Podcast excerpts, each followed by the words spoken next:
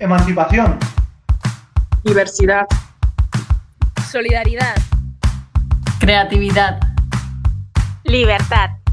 Pedagogía. Hola, bienvenidos, bienvenidas, bienvenidos a nuestro podcast Pedagogías Rebeldes, donde hablamos de la educación que nos libera, que nos da alas y que nos inspira. Hoy desde Guaquitepec, una comunidad en los Altos de Chiapas, en México, nos acompaña Jerónimo López Álvarez, Shell, quien colabora en la Escuela Secundaria Bilingüe Emiliano Zapata y actualmente es coordinador de la Escuela Bachillerato Técnico Bivalente Bartolomé de las Casas y es representante legal de una ONG, Patronato Proeducación Guaquitepec. Hola Shell, muchas gracias por estar aquí con nosotras. Gracias a ti, Dominica. Cuéntanos un poco sobre tu trayectoria, porque eres de Guaquitepec, ¿no? ¿Cómo creaste el vínculo con la escuela de la que una parte ahora coordinas? Pues ahí la... ha sido una historia, ¿no? Desde mi comunidad, que ha sido muy marginado social, política, económicamente por el Estado. Antes del año de 1993 nosotros no teníamos la escuela secundaria, no teníamos ese nivel educativo y nuestros abuelos pues lo venían gestionando desde la década de los 60 ante el Estado pues de, autoridades en Chiapas, y autoridades municipales y de, de, la federación, pues nunca hubo respuesta para contar con esta secundaria.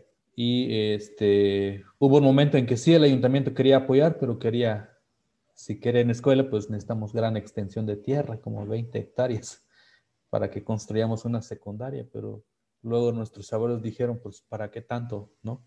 Si además de aquí ni teníamos tierras, porque ya ves que habían sido despojadas, pues, con todo lo que ha pasado con la colonización, el despojo de las tierras acá, pues, elegido prácticamente era muy, muy poco, ¿no? Y, este, pues, bueno, no, no se pudo en ese momento.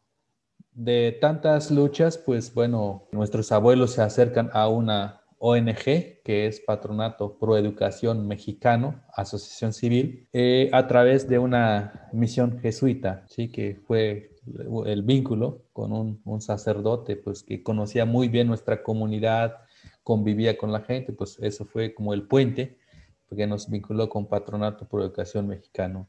Nuestros abuelos le plantean a, a la representante del patronato, que es la doctora María Guadalupe Conover de Escobedo, le plantean esta necesidad de tener una secundaria. Y justo ella coordinaba una secundaria también en la Ciudad de México, pero era una escuela Montessori. Pero ella decía, pues yo sé de escuela, pero de, de ciudad, pero de comunidad, ni idea. O sea, no, no puedo comprometerme porque ya ves que aquí en nuestra comunidad el contexto es totalmente diferente, pues, con la Ciudad de México eh, nuestra lengua, nuestras eh, formas de pensar, de sentir, nuestra cosmovisión y las prácticas culturales que, se seguían practicando de, de, lo que tenemos como pueblos originarios. Bueno, eh, lo que pidió entonces, en ese entonces, la representante del patrón, pues déjenme averiguar si en algún lugar hay alguna experiencia que nos pueda servir de referente y podamos empezar aquí un, una escuela. En ese entonces, la doctora María Guadalupe Conover Escobedo tenía una amiga que, que habían estudiado en la universidad juntas, le plantea que hay esta petición en una comunidad en Chiapas y su amiga eh, sí tenía experiencia, estaba trabajando en la Sierra Norte de Puebla, aquí en México, que trabajaba con comunidades náhuatl. Cuando le platicó esto, yo te puedo apoyar. Entonces, como que se fue tejiendo esta relación y bueno, eh, cuando regresa nuevamente a nuestra comunidad, le plantea a nuestros abuelos y abuelas para que este, fueran a conocer esa experiencia en Sautla, Puebla, para ver si ese es el tipo de educación que anhelaban nuestros abuelos. Y pues en CESDER, que es el Centro de Estudios para el Desarrollo Rural en Puebla, pues le gustó nuestros abuelos. Sí, eso es lo que estamos buscando, porque por un lado planteaban, se planteaba para el inicio de la secundaria, que se manejara el programa oficial, pero nuestros abuelos tenían una petición, ¿no? Desde la comunidad. Más que rebelde es una cuestión comunitaria lo que anhelan eh, nuestro abuelo. Y una de sus ideas es de que siguiéramos siendo celtales, que es nuestra identidad cultural, nuestra lengua, y que nosotros fuéramos el puente de la comunidad con el mundo exterior, porque prácticamente estaba abandonada nuestra comunidad había mucha manipulación, control social, económico por parte de la gente mestiza que radicaba aquí. Por eso eso es lo que querían nuestros abuelos, que nosotros defendiéramos la comunidad de los despojos, de los abusos que hay y que pudiéramos nosotros ser capaces, siendo celtales, de entablar la relación con el mundo exterior, ¿sí? O sea, que sea como un intercambio, ¿no? Se inicia en esa lógica y también plantearon que, pues bueno, que nuestros hijos aprendan a conocer su comunidad porque ya ves que cuando viene el programa oficial o los libros de textos, te hablan de otros, otros contextos y nadie conoce el suyo, su historia, de dónde es, su raíz. Y prácticamente vemos cómo nos erradican, o sea, nos arrancan pues de nuestra raíz con el programa oficial, hacen que seas con otra mentalidad, pero aquí queremos que nuestros jóvenes conozcan nuestra raíz, es lo que decían nuestros abuelos. Y yo en ese entonces, pues, eh, yo con tantas ganas de, estudiar con, otras, con otros compañeros, compañeras, pues en ese momento inicia la secundaria. Desafortunadamente yo no pude estudiar porque yo soy el primero en la familia. Y aquí, pues como somos familias extensas, entonces el hermano mayor de alguna manera nos hacemos cargo de nuestra familia. Pero el patronato eh, me apoyó a través de un sistema de educación de adultos. Entonces me apoyó con libros, yo seguí estudiando en mi casa, solito, cuando necesitaba algún maestro, pues yo iba pues a consultar mis dudas. Eso era como, como mi vínculo con ellos.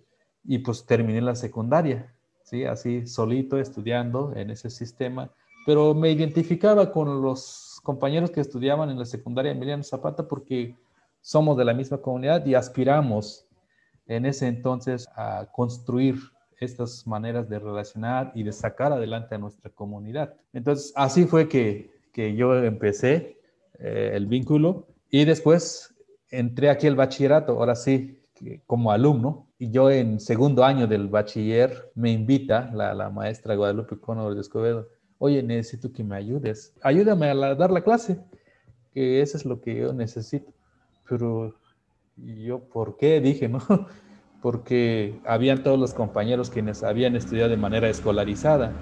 No, pues siento que ti, pues, eh, puedo trabajar, pues, te invito. Entonces así fue que fui adjunto de la maestra en el tema del lenguaje y comunicación y pues al terminar mi preparatoria pues me invita a colaborar eh, ya en un área de vínculo solidario que le llamamos acá, que es el sistema de cómo gestionar el financiamiento, es con ayuda en acción ahí en España, que también son los que nos han apoyado eh, mucho, ¿no? Bueno, así fue que me incorporé y eh, después de cinco años el patronato me pidió y la comunidad me pidió que coordinara la escuela secundaria Emiliano Zapata, con la experiencia que empecé a adquirir y a conocer otras personas, pues bueno, coordiné el equipo, seis años ahí con los maestros, fui asesor de distintas materias ahí, sobre todo con temas comunitarios, porque me gusta, pues. Después, nuevamente queda fortalecido el equipo de la secundaria, me, nuevamente el patrón me pide, oye, coordina el bachillerato. Entonces, es lo que estoy coordinando actualmente, el bachillerato, el equipo de maestros, una parte de los maestros del bachillerato son de, la región, gente formada aquí misma en el bachillerato y ya con una licenciatura que estudian ahora sí ya en distintas partes. La otra parte es que viene de afuera, porque queremos tener también la visión de otras personas. Nosotros solos no podemos, no podemos encerrarnos, necesitamos aprender de otros, esa es como nuestra lógica, porque eh, pues si nosotros solitos, pero como que quedamos un poco reducidos en cuanto a nuestro marco de referencia, por eso hay que aprender de otros. Nunca podemos declarar que sabemos todo, ¿no? Y después la organización, bueno, desde el inicio, Patronato Pro Educación Mexicana planteó no vamos a ser eternos en la comunidad de Huaquitepec. O sea, tenemos que formar compañeros y compañeras celtales que en un futuro son los que se hacen cargo, porque ellos son de la comunidad y si somos gentes de ciudad, nosotros tenemos que ir.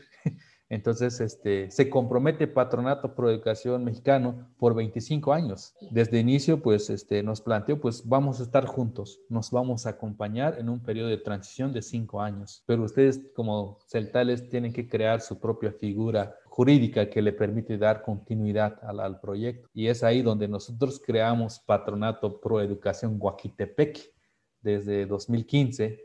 Fue nuestra creación y en este caminar, pues, ha sido de caminar juntos con Patronato de Educación Mexicano y con Guaquitepec.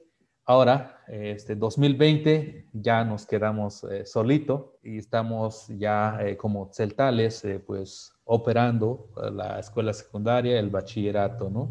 Y entre otras áreas. Pues eso ha sido como mi vínculo del inicio y dónde estoy ahora. Bueno, muchas gracias. Ya mencionaste, ¿no? Que para ustedes era muy importante crear su propia metodología, ¿no? Como no usar los libros de texto tradicionales, contextualizarlo en tu cultura. Y entonces crearon su propia metodología pedagógica. Y desde esa metodología plantean una alternativa muy sugerente a la educación tradicional. ¿Nos puedes contar más a detalle sobre esta metodología que crearon? Es a partir de la pregunta de una educación para qué, para qué nos va a servir, porque podríamos ser como la escuela tradicional o común de estar graduando alumnos cada año, pero luego ¿qué, qué vamos a hacer? Vamos a saturar a la población de gente escolarizada, pero sin saber qué hacer. Entonces, lo que empezamos a, hacer es que la educación esté vinculada a lo que se practica en la vida cotidiana, ¿no? El trabajo por proyectos, trabajo en forma colaborativa. Entonces se vincula en este entonces educación y producción. ¿Por qué producción? Porque nuestra comunidad eh, pues prácticamente es campesina. Tenemos productos, tenemos materia prima, pero hasta ahí queda y ha sido prácticamente para el autoconsumo. Pero cuando empezamos nosotros a ver como proyecto, pues hay excedentes de, de producción y pues lo que hace falta es el mercado, ¿no? Mejor fomentemos, vinculemos la educación con producción. La secundaria trabaja con huertos familiares, por ejemplo, para, por un lado, seguir fomentando ese hábito de poder cultivar nuestros propios alimentos. El bachillerato implementa un programa de vinculación con la comunidad. ¿Sí? Entonces la idea es trabajar que los jóvenes de, de segundo y tercero de bachillerato planteen un proyecto que sea en beneficio de su comunidad, de su familia, pero la idea es que aprenda a trabajar, ¿no? Y pues ese, estos trabajos por proyectos y el trabajo colaborativo para nosotros ha sido este, fundamental. Y el seguir preguntándonos, ¿no? Cuando hablamos de la mayéutica, ¿no? Un poco de la un traído un poco de afuera, pero sentimos que nos, nos, ayuda, porque toda la idea de estar en el proceso educativo es preguntarnos. Y cuanto, en cuanto al espacio educativo, es ver al maestro no como la figura única, porque a veces eh, vemos que, el maestro es el que sabe todo, ¿no? No, aquí están los saberes tradicionales de nuestra comunidad. Entonces hay que abrir el espacio para que nuestros abuelos, abuelas, ancianos lleguen y platiquen temas de la comunidad. Y esto fortalece también todos los saberes eh, comunitarios en cuanto a la parte productiva, agroecológica. De esa manera hemos estado trabajando y el no competir también, ese es como uno de, nuestras maneras de trabajar, porque ya ves que cuando vamos en las escuelas, pues a ver quién saca el mejor promedio o es premiado, ¿no? El mejor promedio, pero a nivel de actitud, de compromiso, nivel de responsabilidad, a veces no hay, por más que tenga un 10, pero si no hay esa parte humana, va para otra idea, ¿no? Entonces es como hemos nosotros eh, trabajado vincular la educación con la parte productiva, con temas comunitarios y sobre todo que sea útil en la vida cotidiana. El proyecto que llevan es más grande que solo la escuela, ¿no? También tienen un laboratorio de salud, eh, colaboran con una cooperativa del café que funciona en Guaquitepec. ¿Nos platicas sobre la necesidad de ampliar el proyecto de la escuela?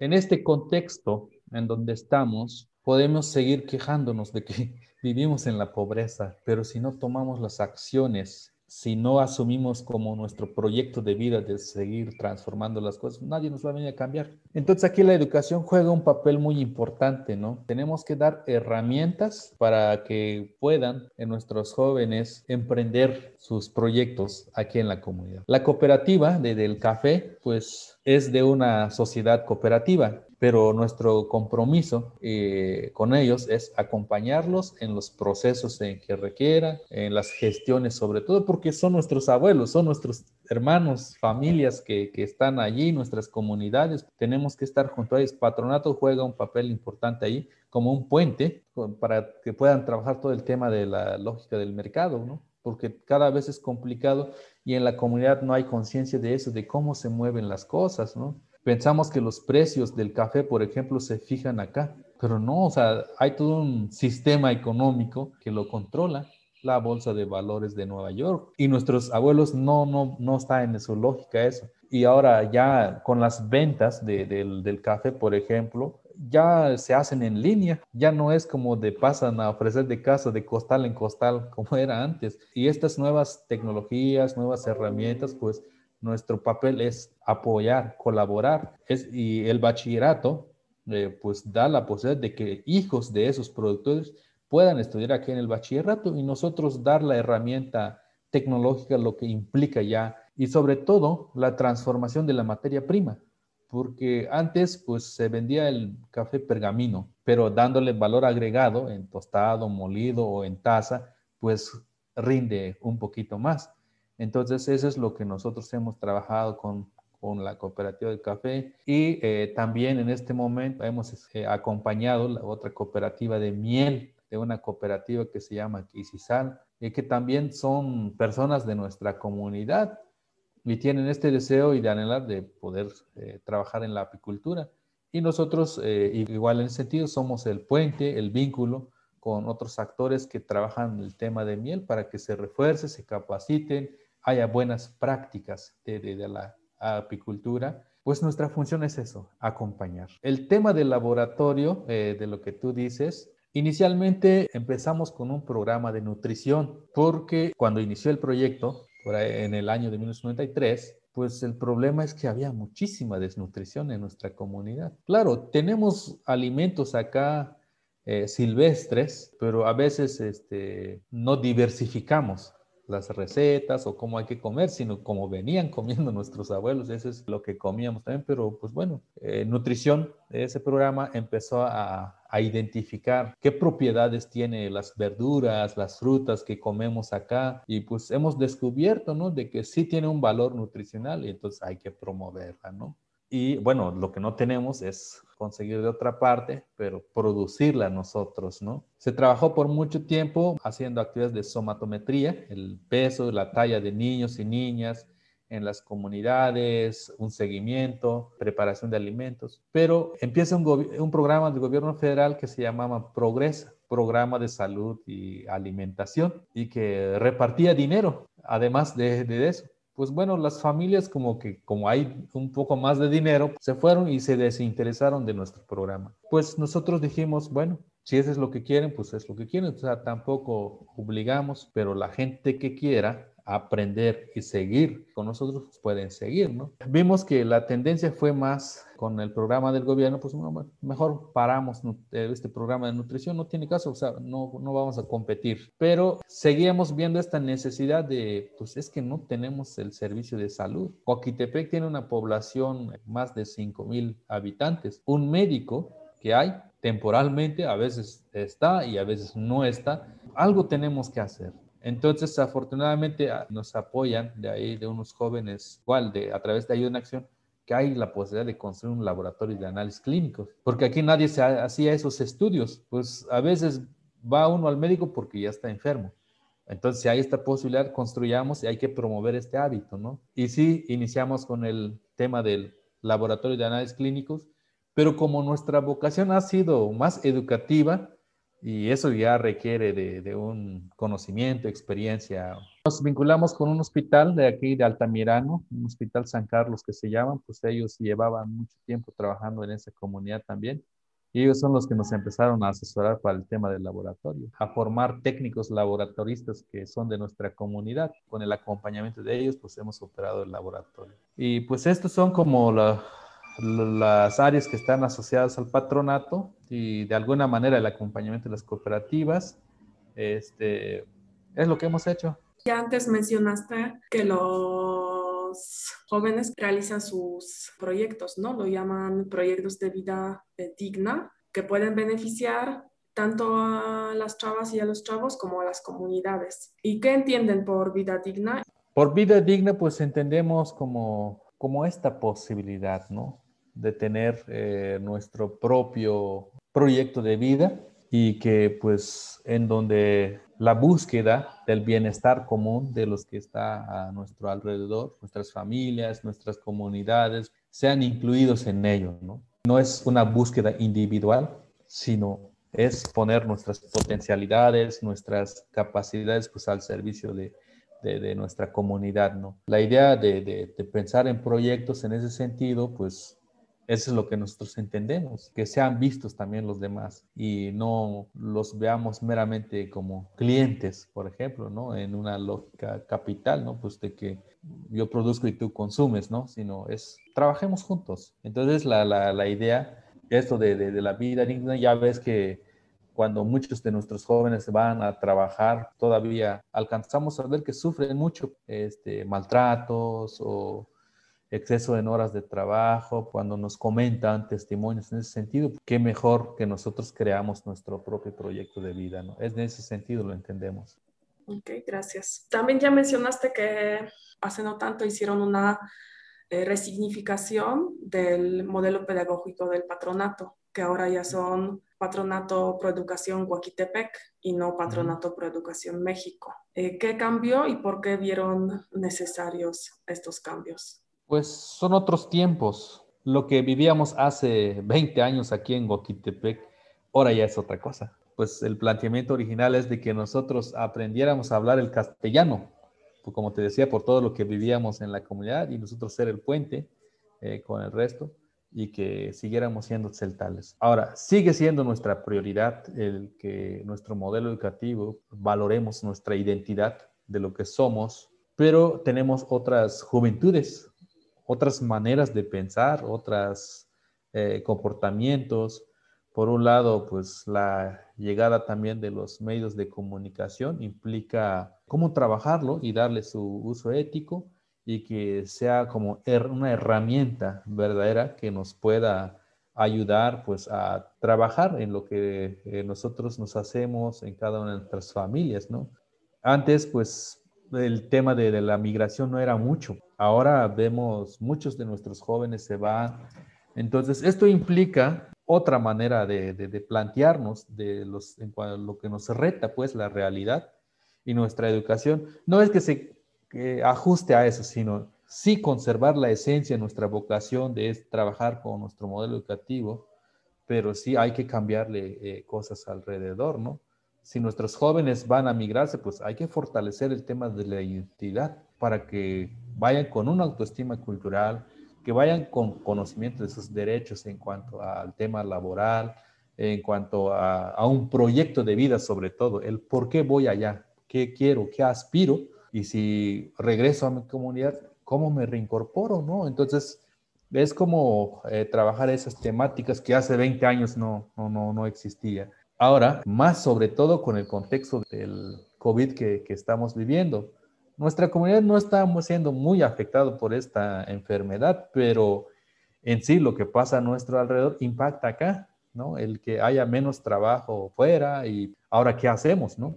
Y si no estamos preparados para enfrentar esto, pues esto como que nos angustia. Por eso, pues el resignificar nuestro modelo educativo tiene que tener cierta flexibilidad en algunos eh, aspectos, que sea flexible, porque si nos planteamos algo rígido, vamos a hacer esto por tantos años, pero en medio eh, pueden surgir muchas eh, situaciones imprevistas, ¿no? Bueno, ya dijiste eso, ¿no? De, que los jóvenes cada vez más están migrando y están dejando en las comunidades ¿Y puedes contar un poco más cómo refuerzan esa identidad cultural celtal de los jóvenes? La lengua para nosotros es prioridad.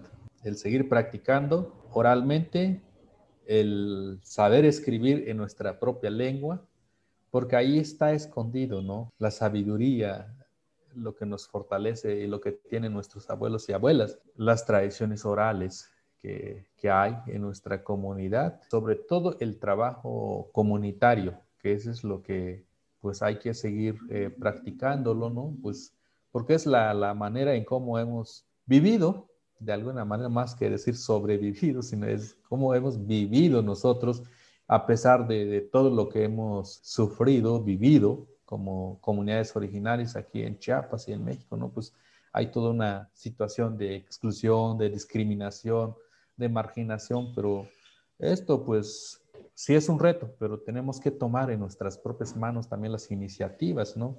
Y el no sentirse menos, estemos con quien estemos, tenemos que tener la conciencia que tenemos las mismas capacidades y potencialidades, pues, con otras personas. De esa manera trabajamos y la ayuda mucho de, los abuelos, ¿no? No sé si me explico. Sí, súper. Muchas gracias. Mm. Y en su metodología también es muy importante la perspectiva de género y que es algo transversal en su proyecto, ¿no? Es importante hay mucha relación de inequidad, sobre todo de hombres y, mujeres. Pues hemos justificado, es que así es nuestra cultura, ¿no? Pero nosotros vemos que hay una cuestión de injusticia. Necesitamos transformar esto, ¿no? No todo lo que vivimos en comunidad, o sea, no hay que romantizar todo, pues, o sea, tenemos que estar conscientes de que hay injusticias que se vive dentro de nuestra comunidad y sobre todo en relaciones del hombre y mujer. A las compañeras mujeres todavía se les limita mucho todavía su participación en asambleas comunitarias, en la tenencia de la tierra, la posibilidad de estudiar, de salir, o sea, es mal visto por la mentalidad de aquí, de, de los hombres, o sea, como que nos cuesta, pues, aceptar de que ya es tiempo de un cambio, ¿no? Pero nosotros como modelo educativo, pues, esta organización, estas escuelas, tenemos en nuestras manos, ¿no? La posibilidad de transformar nuestras relaciones hacia la, equidad. Por eso la intención de, esto, de promover la equidad de género en todos los espacios, pues es prioridad, es una de las líneas estratégicas ya eh, nuestra organización. Pero el cambio tenemos que empezar nosotros. No puede eh, haber un cambio que venga de afuera, sino tenemos que pensarlo nosotros. ¿Cómo lo queremos?